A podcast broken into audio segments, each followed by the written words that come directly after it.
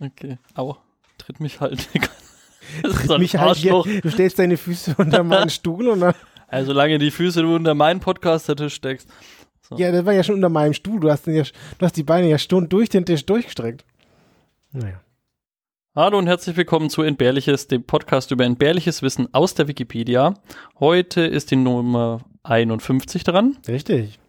Und auf der anderen Seite des Tisches beehrt mich heute mit seiner Anwesenheit der der Flo, hallo. Hallo, und ich bin auch der Flo. Und wir stellen uns hier alle zwei Wochen jeweils zwei Artikel aus der Wikipedia vor. Richtig. Und heute wäre es fast ins Wasser gefallen. Leute, die mir auf Twitter folgen, gesehen haben, unter welchen widrigen Bedingungen ich es hierher geschafft habe. Ich bin fast geschwommen. Nicht nur du, weil also ich bin unter einem trockenen Mantel hierher gegangen. Nicht. Ich stand ungefähr eine halbe Stunde mit meinem Fahrrad in irgendeiner Einfahrt und das Wasser kam von vorne und von hinten in diese Einfahrt reingedrückt. Ja, es ist, glaube ich, die feuchteste Aufnahme von Entbehrliches, die wir jemals hatten. Auf jeden Fall. Wir haben Feedback bekommen, glaube ich. Ja, die Hausjuristin, die Jotti, hat sich wieder gemeldet. Und äh, schlechte Nachrichten für mich, gute Nachrichten für dich. Und zwar, ich hatte ja letztes Mal das perfekte Verbrechen vorgestellt, aber ich habe mit meinem Verbrechen im Yellowstone Nationalpark nicht mit dem deutschen Gesetzgeber gerechnet. Und zwar gibt es da, wenn ich, wenn ich jetzt im Ausland eine Tat vollübe oder jemand im Ausland einem Deutschen gegenüber eine Tat vollübt, also anders, wenn ein Deutscher im Ausland eine Tat vollübt oder ich ein, einem Deutschen im Ausland etwas passiert, dann fällt es auch unter den deutschen Wirklich? Strafvollzug, ja. Okay, krass. Das heißt, wenn äh, ich dich abmurkse, dann. Egal wo. Genau. Mhm. Dann äh, kann es sein, dass ich in den USA verknackt werde, aber es gilt jetzt auch unter deutschem Recht. Also ich darf das dann trotzdem nicht. Das ist schade und schön für mich. Ja, aber fand ich äh, einen wichtigen Einwand. Ja. Danke dafür. Bevor hier Hörerinnen und Hörer auf schlechte Ideen kommen. Hm. Ich glaube, wenn das die kleinste, wenn das jetzt die Hürde war, die euch davon abhalten wird, dann äh, gute Nacht. Das ist eine ganz andere Art von True Crime Podcast, den wir hier machen. Future True Crime wir haben noch was zu sagen und zwar, wir haben einen Telegram-Chat schon seit ganz langer Zeit, wie so richtige Verschwörer das so machen. Wir haben einen Chat auf Telegram und man kann dem joinen und da ist sogar Bamse in diesem Chat. Das ist richtig. Und was macht Bamse? Äh, also Bamse ist ein, ist ein Chatbot, wo man, wenn man Wikipedia-Artikel reinwirft, äh, einem vorbellt, ob es den schon mal gab, im, entweder im Blog oder im Podcast oder halt eben noch nicht. Und somit ist Bamse auch ein wunderbarer Teil unseres Chats. Und was tut man in dem Chat so? Dass man dort nicht chatten. Okay, also es geht um Austausch. Man hat.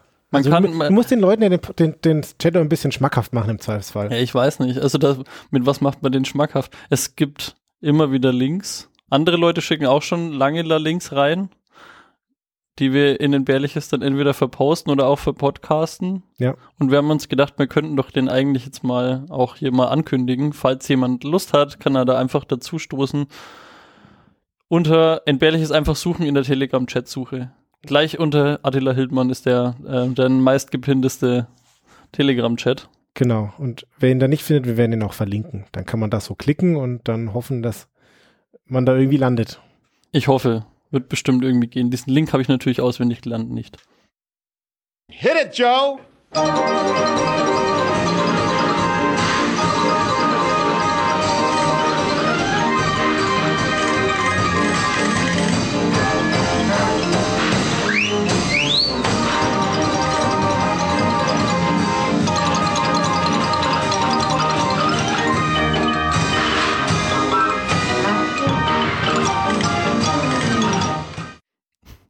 Musste ehrlich gesagt gerade ein bisschen lachen, während wir mal wieder Joe zusammen angehört haben, dass ähm, unser, unser äh, Joe auch ein bisschen polarisiert.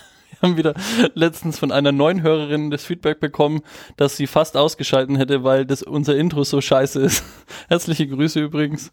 Ähm, wir finden es toll und es gibt viele andere Leute, die es auch toll finden. Also wir, glaub, wir glauben es. Es gibt auch andere Leute, die es nicht so geil finden, aber ich glaube, die Mehrheit ist, ist noch auf ist noch im Team Joe. Also das wird auch das erste T-Shirt, wenn es mal wirklich eins geben sollte. Team Joe. Dann Hashtag Team Joe. Okay. Wer ist das andere Team dann? Team Bamse. Und Aber dann dann, muss ich mich zwischen Bamse und Joe entscheiden, das ist auch scheiße. dann gibt es noch ein drittes mit Sülzi. Okay. Nee, aber das nur mit, mit so Aufdruck wirklich. Man muss wissen, wie Sülzi aussieht. Ja. So, jetzt ist Folge 51 und ich denke, du hast wieder ein Thema vorbereitet. Ja, ich bin ehrlich gesagt gespannt, was es heute ist. ja, ich habe ein Thema vorbereitet. Und zwar hat mir im März 2020 ein Hörer oder eine Hörerin dieses Thema zugeschickt. Und ich habe tatsächlich sogar in meinen Aufzeichnungen den Text drin, wie diese Person mir das zugeschickt hat. Sie, es hat begonnen mit Hey Flo, Komma, dann der Wikipedia-Artikel und dass die Person was in einem SZ-Artikel dazu gefunden hat. Ich finde es auch schon so geil, wie du, wie du das sagst. Das sagst du öfters in meinen Aufzeichnungen. Habe ich das Gefühl, als würdest du da mit so einer Fackel in so eine Pergamentbibliothek so irgendwo unter der Erde so reinlaufen und dann so tagelang in so in Indexverzeichnissen gruschern, um dann irgendwann eine richtige Schriftrolle zu finden. Ja, ungefähr so läuft es auch, nur, nur ein bisschen digitaler, aber wenn ich einen Artikel vorbereite, dann grusche ich da rum und denke mit den Artikel und dann habe ich dann wieder so irgendwann so 30 Tabs offen und dann gehe ich da mit meiner Wünschelroute drüber und gucke, welches Tab ich jetzt am meisten fühle. Und dieses Tab ist eins, das ich schon öfter aufgemacht habe und dann immer wieder zugemacht habe, aber ich habe es immer wieder aufgemacht, so auch letztes Mal. Das lässt sich nicht los. Ja, aber was Du ich kannst eigentlich nicht sagen, ohne den Artikel, aber der Artikel kann nicht mit dir. ja, was ich eigentlich sagen will, ist, dass ich noch sehr viele Aufzeichnungen darüber habe, äh, wie ich zu diesem Artikel gekommen bin. Nur leider habe ich mir echt den Namen nicht aufgeschrieben und das ist mir ziemlich unangenehm. Also der oder die Hörer oder Hörerin, der mir, die mir das hier zugeschickt hat, vielen lieben Dank. Äh, ich habe es vergessen, wer es war. Also was habe ich mitgebracht? Kentucky Meat Shower. Kentucky Meat Shower. Kentucky, der Staat. Bei den Amis schießen Steaks als Attraktion aus so einer, aus so in so einer Restaurantkette irgendwie äh, raus, die man dann gebraten bekommt.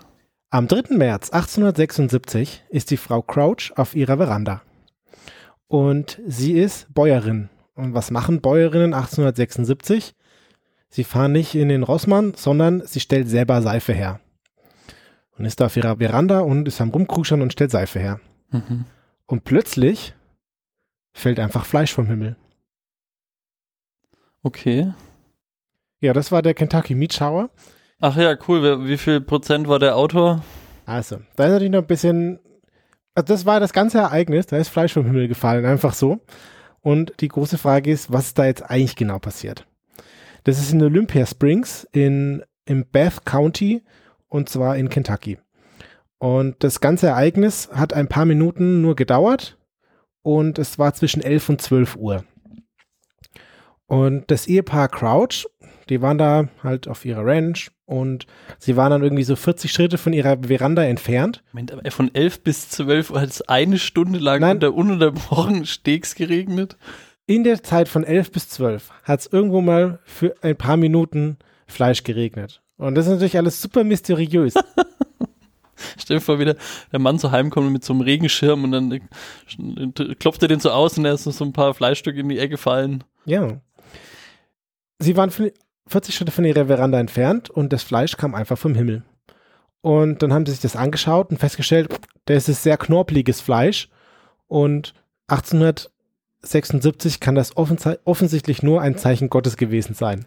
Das ist aber wirklich früh eigentlich. Ja. Ich dachte jetzt am Anfang, dass das irgendwie so von irgendeinem Flugzeug runtergefallen, aber dann hast du die Jahreszahl jetzt nochmal gesagt. Ja. Kann eigentlich doch nicht sein, dass so ein Linienflug war. 1876. Und wie groß war dieses Zeichen von Gott? Naja, es waren, die meisten Stücke waren so 5 mal 5 Zentimeter. Und es wurden aber auch Stücke, die 10 mal 10 Zentimeter groß waren, gefunden. Und Bin wirklich wieder neugierig. das ist schön. Das Ganze war auf einem Gebiet von 91 mal 46 Metern. Mhm. Jetzt dein Einsatz. Ach so, ja. Saarländer? Es ist etwa ein halbes Fußballfeld. Ach so, okay. Ja, und was ist jetzt genau passiert? Naja, das Ganze wurde sich dann, also, das war nicht alles, das war nicht mehr Mittelalter, ne? 1876, da waren wir schon so ein bisschen weiter. Und dann gab es dann erste Reports im Scientific American. Und da haben dann zwei Leute diese Fleischstücke, die vom Himmel gekommen sind, probiert und die haben gesagt, das ist Lamm oder Hirsch, eindeutig. Ja. Also, Würdest du, probiert. Einfach, ja. wenn der Fleisch vom Himmel fällt, du weißt nicht warum, würdest du darauf rumkauen? Also als erstes würde ich drauf rumkauen, um herauszufinden, was es ist. Ich würde es mir weder anschauen, ich würde nicht dran riechen, ich würde es einfach in den Mund nehmen und einfach essen und dann feststellen, was es ist. ein Jäger aus dem, aus dem Ort gesagt, also es ist kein Lamm und kein Hirsch, das ist definitiv Rind. Und äh, dann sind da mehr Leute auf den Plan getreten und haben so ein bisschen das, naja, sag ich mal, wissenschaftliche angegangen, als nur drauf rumzukauen. Und dann kam ein Hygieniker auf den Plan, der Brandeis heißt. Und der hat gesagt, das Gesundheitsamt hat die Farm geschlossen einfach. und er hat gesagt, das ist Nostoc. Jetzt fragst du dich, was ist Nostoc? Tatsächlich wörtlich. Nostoc ist ein Cyanbakterium. Jetzt fragst du dich, was ist ein Cyanbakterium? Ja. Und zwar, das ist eine kugelige und hautartige Kolonie aus langen, unverzweigten Zellschnüren in einer gelatösen Hülle. Es wird linear ekliger, umso länger die Folge dauert. Ja, also das ist nicht super schwer zu verstehen, aber da war ein Foto und ich kann es einfach sagen, es sieht einfach aus wie glibbrige Algen. Sülzi? Oh. Es war übrigens auch die Mikrobe des Jahres 2014. Also das ist schon was Wichtiges, dieses What? Ich bin völlig verwirrt. Ja, Vor allem, wo kommt es her? das kam vom Himmel. Hm. Na gut. Das war die Untersuchung von dem Hygieniker. Hä, heißt das jetzt, warte mal, heißt das jetzt, dass es nicht tierisch ist? Ja, warte, das war jetzt, also die Local Guys haben gesagt, das ist äh, lahme Hirsch. Dann kam ein Jäger, der hat gesagt, das ist Rind. Dann kam der Hygieniker und der sagt, das ist Nostoc. Und dann gab es in der Scientific Associ- Association nochmal eine Untersuchung und die haben gesagt, das ist Lungengewebe und es kommt vom Pferd oder von einem menschlichen Baby. Okay, es ist alles und nichts. Ja, genau. Also man weiß es wirklich nicht. Da wurden noch. Pferd oder Baby, das, ist mir jetzt klar. Oh oh Gott. Dann äh, wurden noch weitere Stücke analysiert und äh, manche davon waren auf jeden Fall Lungengewebe, manche davon waren Muskeln und manche waren einfach auch nur Knorpel. So. Am Ende des Tages stand in den Nachrichten, dass es Lamm, Hirsch, Bär, Pferd oder Rind sein könnte. Ich würde mal sagen, es ist nicht so ganz klar, was es war. Schlachtschüssel gab's. Einfach alles. Genau. Und wenn du dich jetzt fragst, wo die Schlachtschüssel herkam, der Hygieniker, der gesagt hat, das ist Nostoc, der sagt, naja, das glibbrige Nostoc wird schon auf dem Boden gewesen sein. Und dann kam der Regen. Ach nee, das Nostoc war auf dem Boden, dann kam der Regen und dann wurde das alles glibbrig. Und deswegen müssen die Leute wohl gedacht haben, dass es vom Himmel kam, weil es war alles trocken und nicht glibberig, dann kam Regen und dann war alles glibberig. Du schaust so verstört. Ja, ich bin auch komplett verstört. Ich weiß überhaupt, was? Okay, fahr, fahr einfach fort. Ignoriere mich. Es ist einfach vollkommen mysteriös. Man weiß nicht so wirklich, was es ist. Okay. Es, also, egal, ungeachtet meines Themas, ich, wir nennen die Folge einfach wolkig mit Aussicht auf Schlachtschüssel. Okay? Ja, Das machen wir einfach so. So, das klang so ein bisschen nach einer plausiblen Theorie. Also du hast da irgendwas am Boden, was mit Wasser glibberig wird und dann regnet es und dann wird es glibberig. Plot Twist, in der Zeit gab es keinen Regen und es waren auch keine Wolken am Himmel. Hä, was? So. Und dann kam ein Artikel im American Journal of äh, Mikroskopie raus und die haben gesagt, das war bestimmt Froschleich, also die Eier von Fröschen. Aber ähm, auch das wurde widerlegt, weil es war noch gar keine Laichzeit von den Fröschen. Das waren wieder diese explodierenden Frösche, die Oh wir ja, auch schon mal könnte hatten, dass sein. die dann so rumgespritzt sind, dass die deswegen regnen. Könnt ihr nachhören, Folge 38, glaube ich, oder so. Das könnte sein.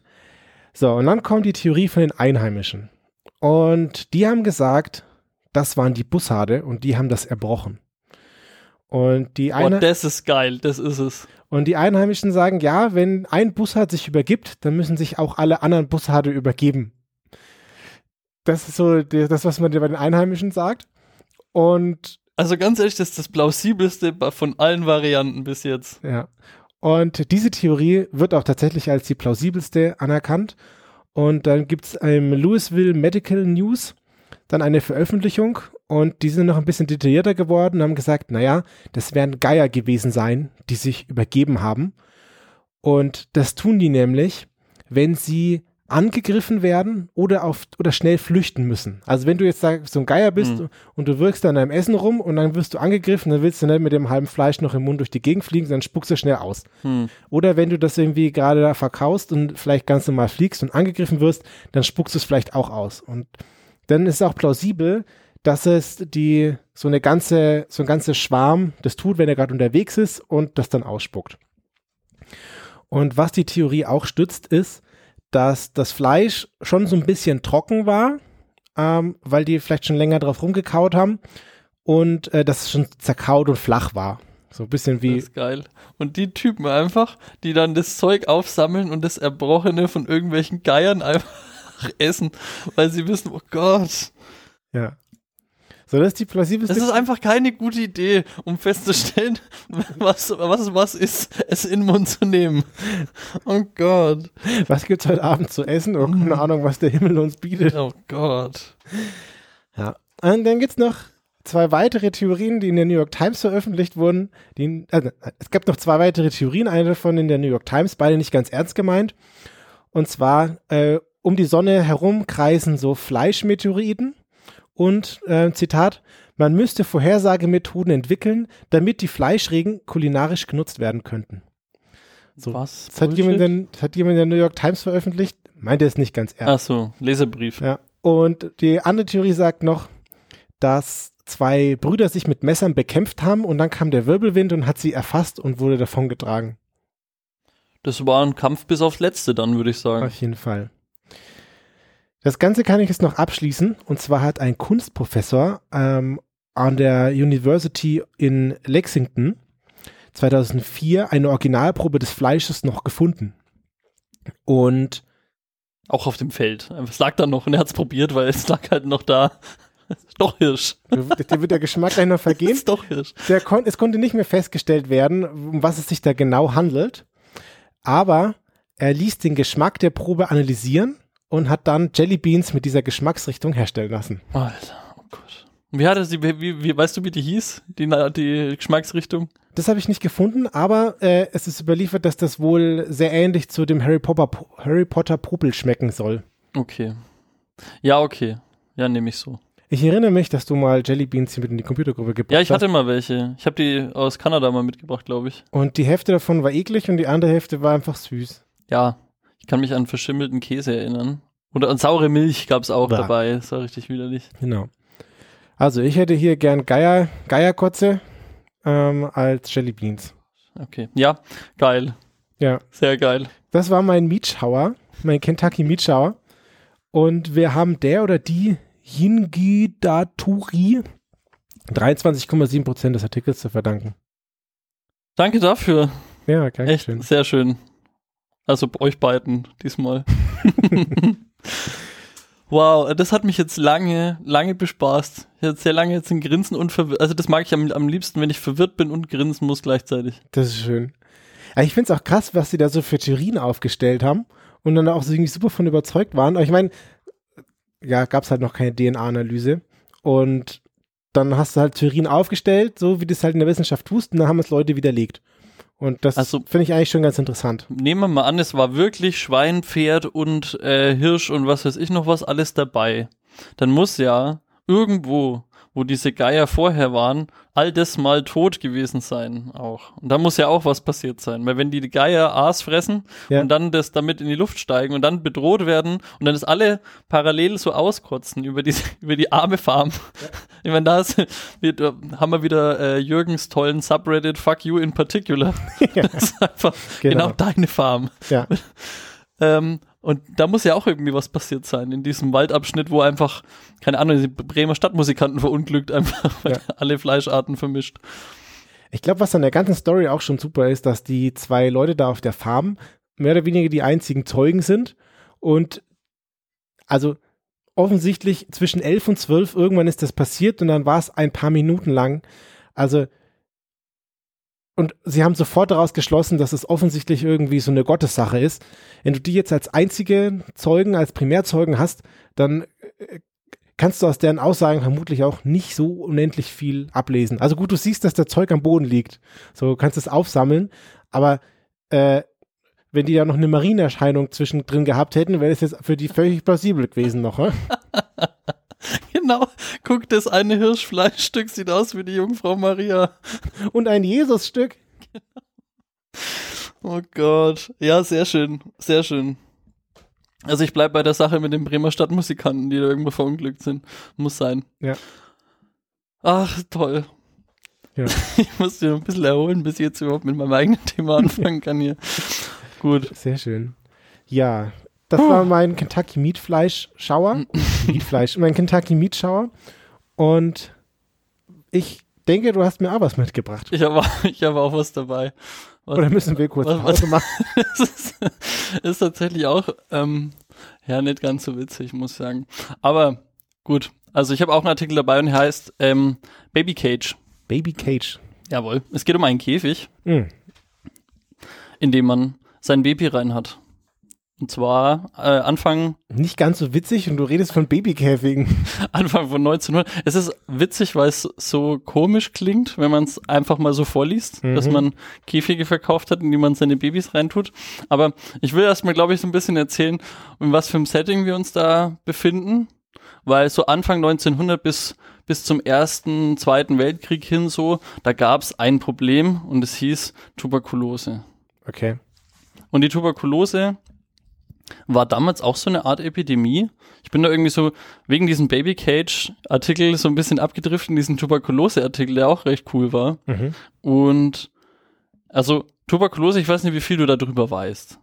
Relativ wenig. Also die, die Parallelen, Ich weiß, man kann Dauerbrüter sein. Grüße an irgendeine Folge von. ja, die Pfirsich-Eis-Folge hatten wir doch, wo diese, wie heißt denn das? Dauerausscheider hieß Ja. es. Genau, wo war ich jetzt stehen geblieben? So, es ist eine bakterielle Infektion, Mhm. wo du dein Immunsystem geschwächt wird Mhm. und da wird, also die Symptome, die du da hast, ist Fieber, Husten, Luftnot. Kommt dir das irgendwie bekannt vor? Ich weiß gar nicht, was du meinst. Also ich habe beim Lesen tatsächlich super viele Parallelen zu Covid-19 äh, irgendwie interpretiert. Das eine ist halt bakteriell, das andere ist ähm, Virus. Aber Ist das so ein bisschen, wenn man sein einziges Werkzeug ein Nagel ist, sieht alles aus wie ein Hammer? das kann auch sein, ja. Das stimmt schon. Auf jeden Fall war das wirklich so eine Art Epidemie, keine Pandemie. Mhm. Und das hat man in, in, in vielen Teilen äh, gehabt. Und man wusste damals schon, frische Luft ist eine tolle Sache. Ja. So, also du wirst auf jeden Fall immer gut lüften und auch Tuberkulose, aber auch generell so viel so ähm, Gesundheit und ähm, wie umsorge ich mein Kind, war äh, frische Luft immer so ein Totschlag. Das Kind braucht frische Luft, unbedingt. Das ist ganz, ganz wichtig. So, jetzt gab's von der Tuberkulose, gibt's übrigens auch Inzidenzwerte Mhm. historische. Das Mhm. finde ich auch schön. Und zwar war die Inzidenz wert, willst du mal raten? Nee. 1940 in Deutschland, das ist immer so auf zehn Jahre im Mittel quasi, Mhm. war die Inzidenz auf 156. Okay. Also pro 100.000 Einwohner Das ist ei- einfach exakt derselbe Maßstab, den wir jetzt auch bei Corona anwenden. 1950 waren es 277. Mhm. Das ist schon krass eigentlich. Wer also wie viele Leute da einfach Tuberkulose hatten. Und das war das ganze Jahr, nicht so ein paar Wochen, sondern. Nö, das war schon so immer eigentlich das ganze Jahr. Mhm. Und du konntest dich auch mit ähnlichen Arten anstecken. Also du, es gab auch Schmierinfektionen, natürlich noch ein bisschen mehr, weil es halt bakteriell ist, logischerweise. Ja. Ähm, äh, Aerosole gab es halt damals das Wort noch nicht, aber ist im Endeffekt das, was da auch das Mhm. Problem ist. Und deswegen erschließt sich das auch mit dieser Frischluftsache relativ gut. Ja. So. Und was hat man dann gemacht irgendwie? Also natürlich hat man dann gemerkt, in den Innenstädten ist natürlich viele Menschen und deswegen braucht man gerade in den Innenstädten frische Luft. Und dann hat man halt angefangen, es gab dann ein Konzept Anfang 1900, Frischluftschulen, Open, Open Air Schooling hieß Mhm. das. Und da hat man dann, das fand ich auch witzig, ähm, Schulen halt entweder an den Stadtrand gebaut oder halt in Zelten oder in ähm, so auf so Baumstämmen im Kreis quasi die Schüler unterrichtet, damit die halt wie jetzt auch an der Frischluft sind eigentlich und dann das Übertragungsrisiko minimiert. Hm, ist eigentlich eine coole Sache, oder? Ja. Gesundheitssystem, hust, hust. Schneidet euch eine Scheibe ab oder so. So, und jetzt aber mal, um jetzt diese ganze Ja. Tuberkulose-Klammer noch mal ein bisschen zu schließen. Wie komme ich jetzt auf, die, auf den Baby Cage? Wenn man sein Baby schützen will. Man muss es auch sein Kind schützen, also sein Baby schützen, weil in der Mhm. Schule ist es ja dann irgendwann bekümmert, aber Problem vor der Schule ist das Kind ja irgendwie trotzdem immer noch in dieser Stadt, also gerade dein Neugeborenes oder dein Baby. Und dann wurde ein Baby Cage entwickelt und ein Baby Cage ist jetzt eine Vorrichtung, da legst du, das ist ein Käfig, Mhm. da legst du dein Baby rein und dann hängst du dein Kind mitsamt dem Käfig aus dem Fenster raus Ach hier. und das bleibt dann da. Es ist quasi wie so eine außen an, angebrachte Klimaanlage sieht es dann aus. Mhm. Einfach am, am, am, in Großstädten quasi am Häuserrand hängen dann so Käfige mit den Neugeborenen drin. Und am- am, am Dom hing dann der Bäcker, der so kleine Brötchen gebacken hat, auch in dem gleichen Käfig, oder? Also das ist doch eine Folterstrafe. Ja, natürlich nicht so lang. Aber ja.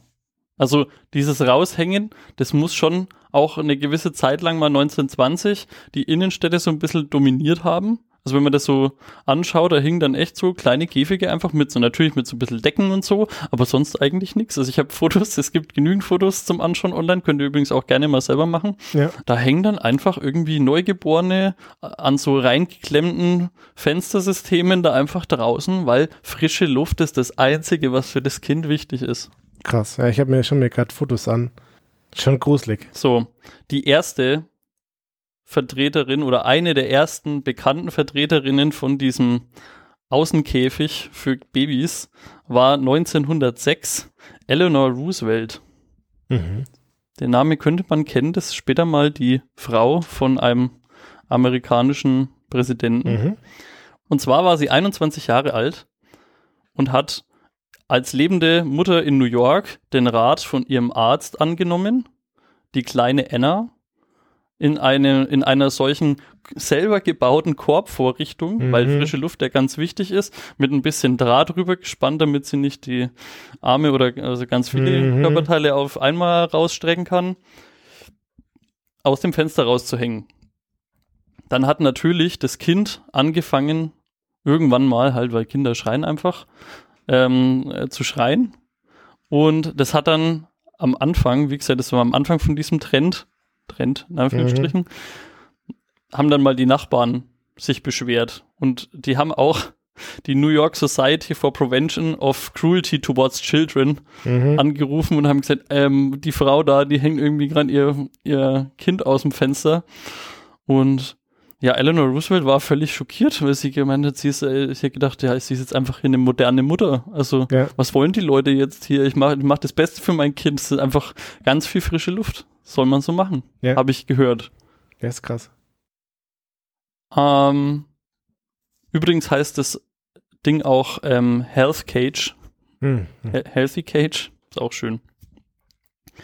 So, das Ganze ging dann ein bisschen weiter. Also das Gesundheitsamt hat dann jetzt natürlich nichts gemacht. Äh, das das ähm, Jugendamt hat dann Mhm. nichts getan, weil, ja gut, holen es halt wieder rein. Aber es gab jetzt keine ernsthaften Konsequenzen. Sie hält es auch irgendwann nachher nochmal in ihrer Biografie so ein bisschen fest, dass sie halt einfach das überhaupt nicht verstanden hat, was da jetzt das Problem da dabei ist. Man hat es dann ja auch ab da dr- 20 bis 30 Jahre gemacht mit Unterbrechung. Das sage ich auch gleich noch, warum. Okay. Ähm, 1922 meldet jetzt erstmal eine Emma Reed ein Patent an für, die, für den Portable Baby Cage. Das ist quasi so genau so ein System, was ich gerade beschrieben habe. Es ist halt einfach so ein Käfig, der hat so ein, Bügel so in der Richtung. Das kannst du dann schön an die Außenseite von deinem Fenster so reinklipsen. Das ist quasi halt marktfertig gewesen. Du musst jetzt nichts mehr selber bauen. Ich weiß nicht, ob das ein Gewinn ist, weil du das jetzt nichts mehr Home Improvement mäßig daheim selber basteln musst, sondern du kannst es jetzt einfach fertig kaufen, in Anführungsstrichen. Dafür kann das jeder Idiot und es gibt viel mehr davon. Ja, genau. Aber das muss man halt abwägen, was besser ist jetzt. Aber hat es denn jetzt wirklich was gebracht? Frische Luft. Du wirst ja nicht gesünder, wenn du jetzt 23 Stunden frische Luft hast, sondern du wirst krank, wenn du die eine Stunde nicht. Also ja, wenn du die eine natürlich, aber Stunde. sagt das halt jemand in 1906. ja, deswegen frage ich, hat, hat man, haben sich, also gibt es da irgendwie Statistiken darüber, dass sich, dass Leute, die das getan haben, die Kinder weniger angesteckt haben? Oder ist das einfach nur so ein. Nein. Also ich habe nichts gesehen. Aber de, ich glaube auch, ich glaube auch, dass frische Luft ist gut. Ich glaube, das kann man so pauschalisieren.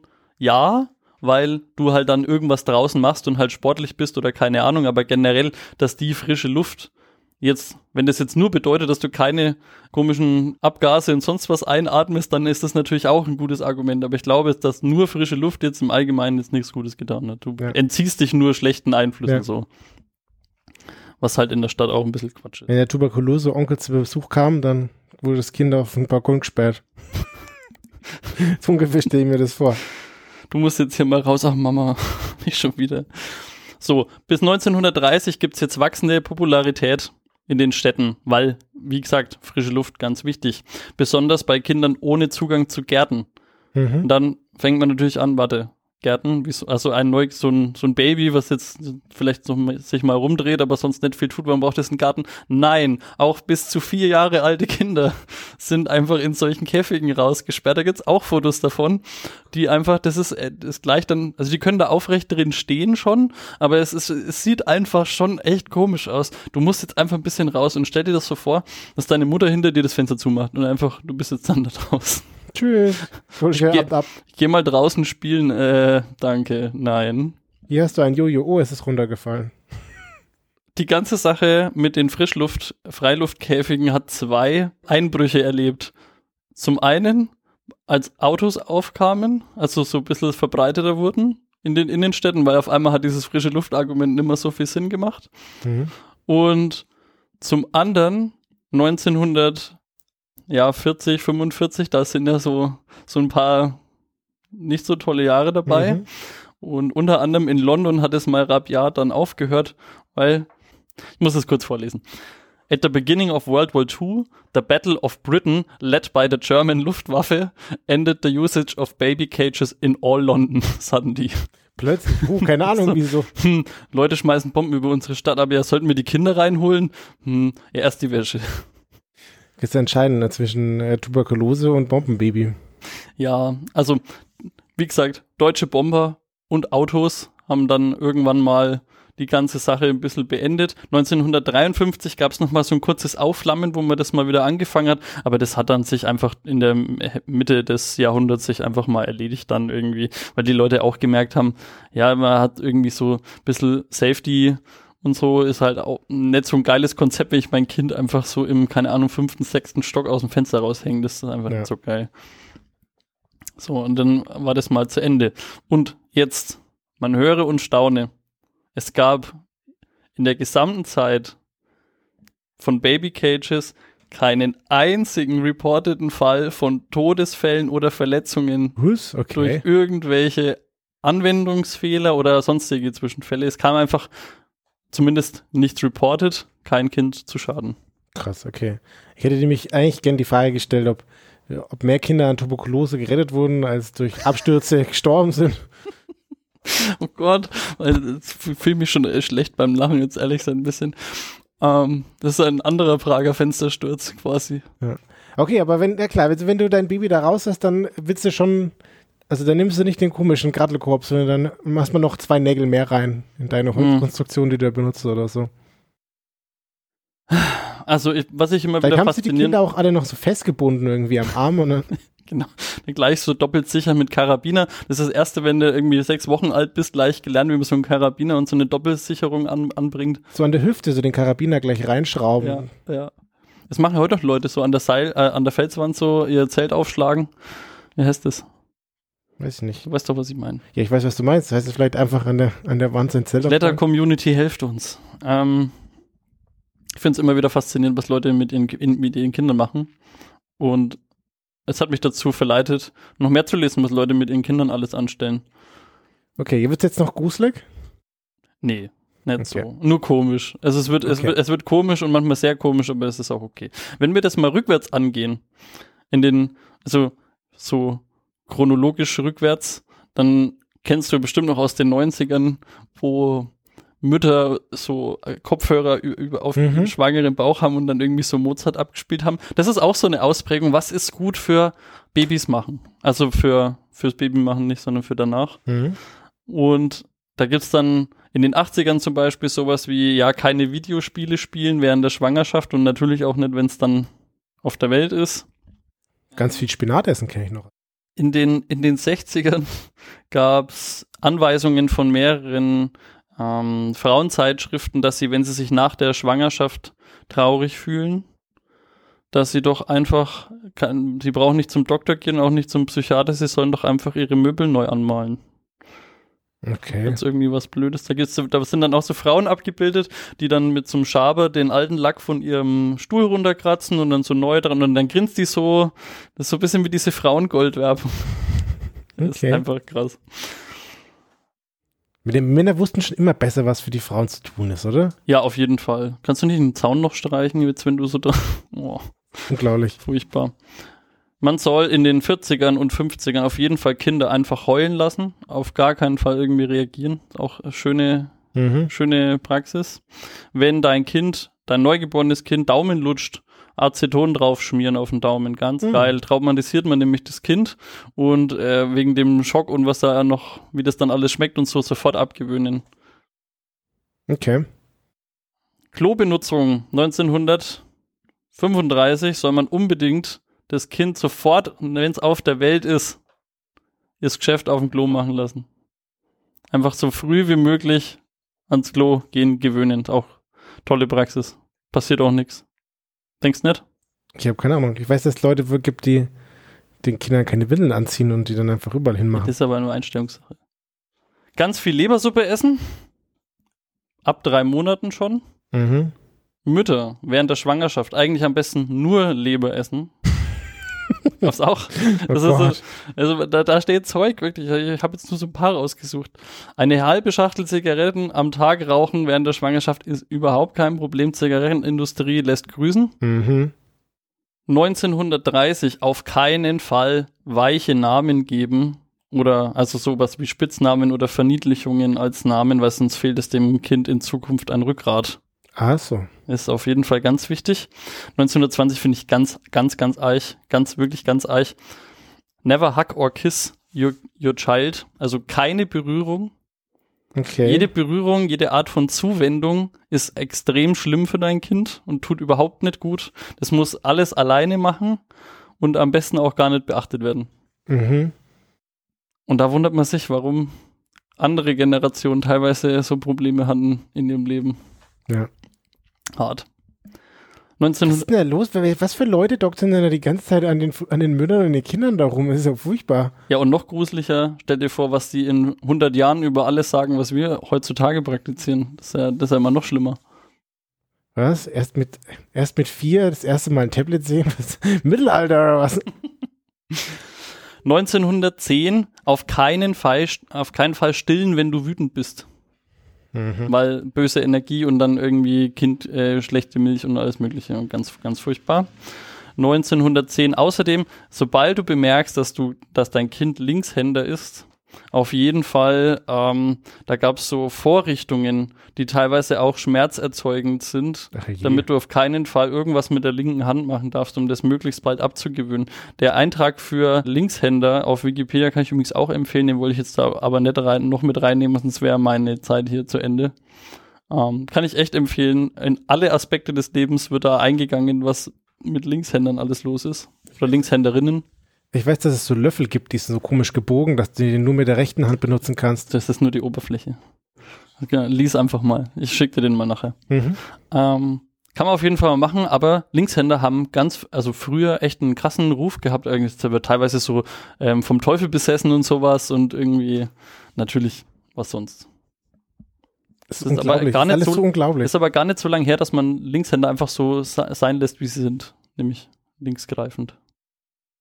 Jawohl, also das hat mich belustigt und auch schockiert. Ja. Ich weiß nicht, wie es dir jetzt ging, aber äh, mein, die kleine Best-of-Auswahl, das sind, also das ist umfangreich ohne Mhm. Ende, was man alles für gute und schlechte Hinweise in Schwangerschaften über die Jahre hatte.